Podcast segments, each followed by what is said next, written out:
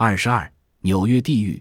萨姆纳是个戴眼镜的谦逊的律师，时年三十九岁，已婚，曾连续三次当选长岛圣公会男性俱乐部主席。他的举止与其说是镇定自若，不如说是遵循程式。萨姆纳有官僚派头，他很早就去上班，在办公桌上吃午饭。他在淫秽文学黄金时期开始时，接受了康斯托克的工作。那时，小说家、社会活动家。医生、学者开始更直白的谈论性。美国审查制度遭受到前所未有的考验。到了十九世纪末，焚书几乎已经没有必要了。康斯托克用法律威胁和道德劝导相结合的方式，对或多或少已经俯首帖耳的出版商进行恐吓。即使普特南和霍顿这些出身名门的出版商甘愿冒着英名毁于一旦的危险出版淫秽小说。不遵守协会的标准，也意味着要为一本利润微薄的书支付昂贵的诉讼费用，这就让那些可能存在道德问题的书被迫转入地下，用手动印刷机倒印巴黎的正版，而这样的运作往往不靠谱。只要问题存在一天，这些书就会一直处于边缘地带。情况正在悄然发生变化。书价的降低和识字率的提高，意味着读者群体变得更为年轻、更为贫困，同时也日益城市化和多元化。他们想读的是跟自己周围世界息息相关的故事。书的改变只是时间问题。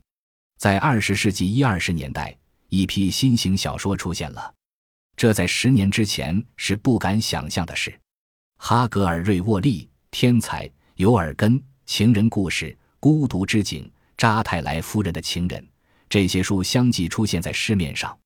一些书被认为伤风败俗，却受到了有名望人士的广泛赞誉。《尤利西斯》就是最引人注目的例证。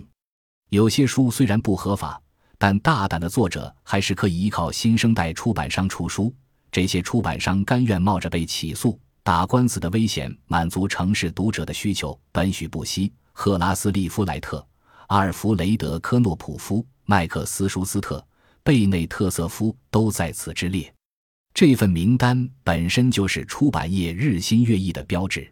一位老派图书经销商私下里抱怨：“他们都是该死的犹太佬。”萨姆纳知道纽约正风协会的根基已经动摇了，于是打算利用红色恐慌重新夺回控制权。他不再把淫秽作品称为魔鬼之作。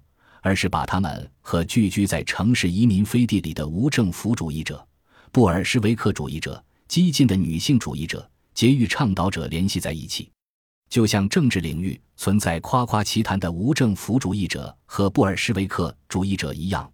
萨姆纳在红色大搜捕期间宣称，文学界和艺术界也有夸夸其谈的布尔什维克主义者，他们同样是巨大的威胁。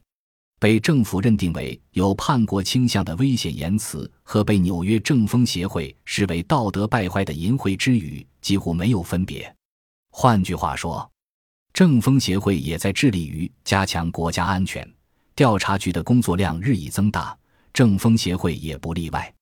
在红色大搜捕风头最劲的时期，萨姆纳和他的手下常常突击搜查激进书店，寻找色情作品。福瑞尔性问题的异地序语一本，突然就成了宣扬无政府主义的书。一九一二年，纽约政风协会在全国范围内拘留了七十六人。一九二零年，他拘留了一百八十四人，是协会拘留人数最多的一次。萨姆纳称，罪犯中真正的美国股份不到三分之一。协会的档案清楚地显示，大多数罪犯是德国人和爱尔兰人。萨姆纳担心外国的性思想会亲近美国法律体系，在赋予女性选举权的宪法第十九条修正案即将在一九二零年被正式批准前夕，萨姆纳警告说，激进的女性主义者图谋发展分裂的敌对力量，他们想迫使政府给予非婚生子女合法地位，这会鼓励怀孕女性不结婚滥交生子，美国的家庭生活会因此分崩离析。他指出，这样的女性在当下是被边缘化的，但她们精明强干。有人发现，她们暗中就现代女性自由问题写了很多大众读物，倡导进一步的性自由，就好像他们现有的自由还不够一样。约翰·萨姆纳一直在寻找机会对激进主义者和性解放者采取联合打击。很快，机会就来了。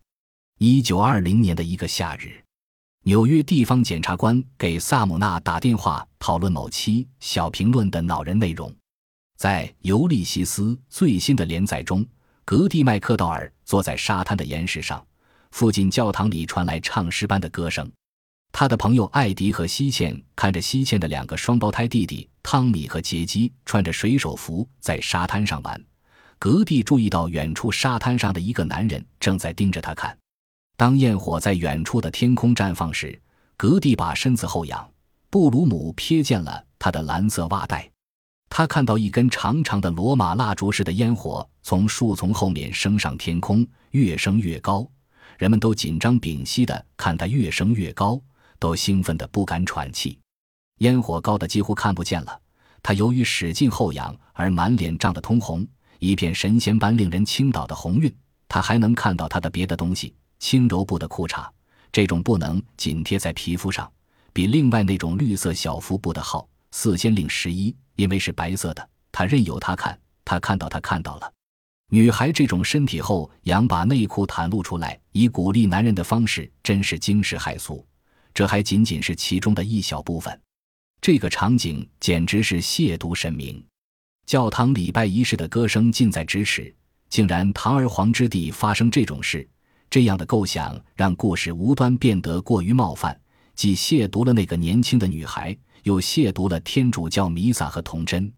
萨姆那一丝不苟地读完了剩下的内容，这时，一支火箭突然凌空而起。砰然一声，空弹爆炸，然后哦，罗马蜡烛烟火筒开花了，像是哦的一声惊叹，人人都兴奋若狂的喔喔大叫。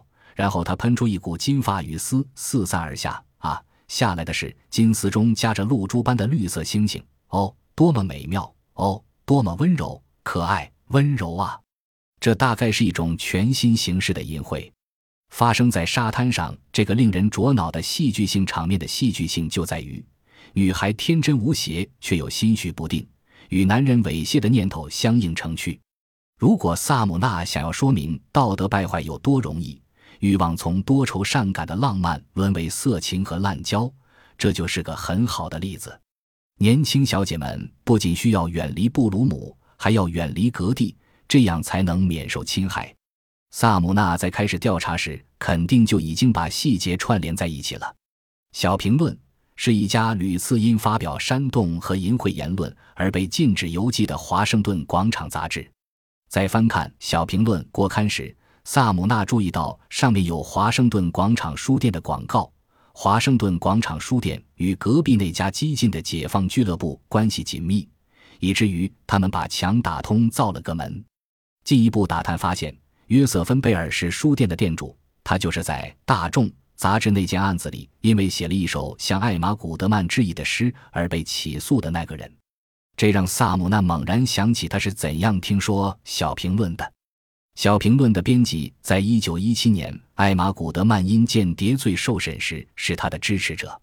只要看一眼他们的杂志，就可以断定玛格丽特·安德森和简·西普是最为激进的那类女性主义者。他们不仅要求给予非婚生子女合法地位，还公开支持无政府主义和同性恋权益。他们摒弃婚姻，他们住在一起。杂志有很多外国公稿者。地方检察官交给他的小评论七至八月号里有几个非美国化的名字特别醒目：本·赫克特、朱纳·巴恩斯、艾尔莎·冯·弗莱塔格、洛林·霍温都赫然在列。在封面内页。为表崇敬，贴了一张作家詹姆斯·乔伊斯的照片，戴着眼镜，锃亮的大背头，留着八字胡，须着山羊须。他厚重的大衣拉到脖颈处，面色凝重，眼睛望着远方，一副爱尔兰的托洛茨基的派头。只要看他一眼，就知道他是个激进分子。如果能给小评论、华盛顿广场书店和詹姆斯·乔伊斯定罪，那在道德上可谓是一举三得。只要一项罪名成立，在与1920年困扰着美国的不道德言论、激进主义和外国思想的斗争中，就算取得了胜利。九月，华尔街爆炸几个小时之后，数百人连夜清除残骸，给二十层的大楼换上窗玻璃，以便第二天这个金融区可以照常运转。第二天早晨，十多万人集结到市中心，在华尔街乔治华盛顿的雕像附近高唱《星条旗之歌》。约翰·萨姆纳走进华盛顿广场书店去买《小评论》以作罪证。两个星期之后，约翰·奎因收到玛格丽特·安德森的电报，通知他当局已经以向纽约政风协会便衣探员售卖《小评论》为名，对华盛顿广场书店店主约瑟芬·贝尔下达了逮捕令。逮捕令称，售卖《小评论》违反了纽约州法，因为杂志里含有冒犯性内容。及詹姆斯·乔伊斯的《尤利西斯》的最新连载。奎因听到这个消息时，正致力于一个挑战政府战时拘捕权是否符合宪法的案子。他的报酬是十七点四万美元。这个案子已经递交到了美国最高法院。